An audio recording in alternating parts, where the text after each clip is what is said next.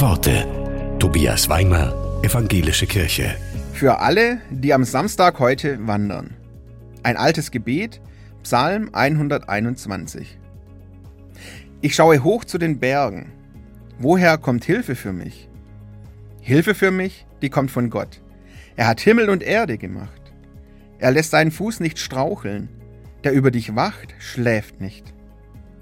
Sieh doch, der über Israel wacht, der schläft und schlummert nicht. Gott wacht über dich. Gott ist dein Schutz, er spendet Schatten an deiner Seite. Am Tag wird dir die Sonne nicht schaden und der Mond nicht in der Nacht. Gott behüte dich vor allem Bösen.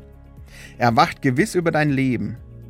Gott behütet dein Gehen und Kommen von heute an bis in alle Zukunft.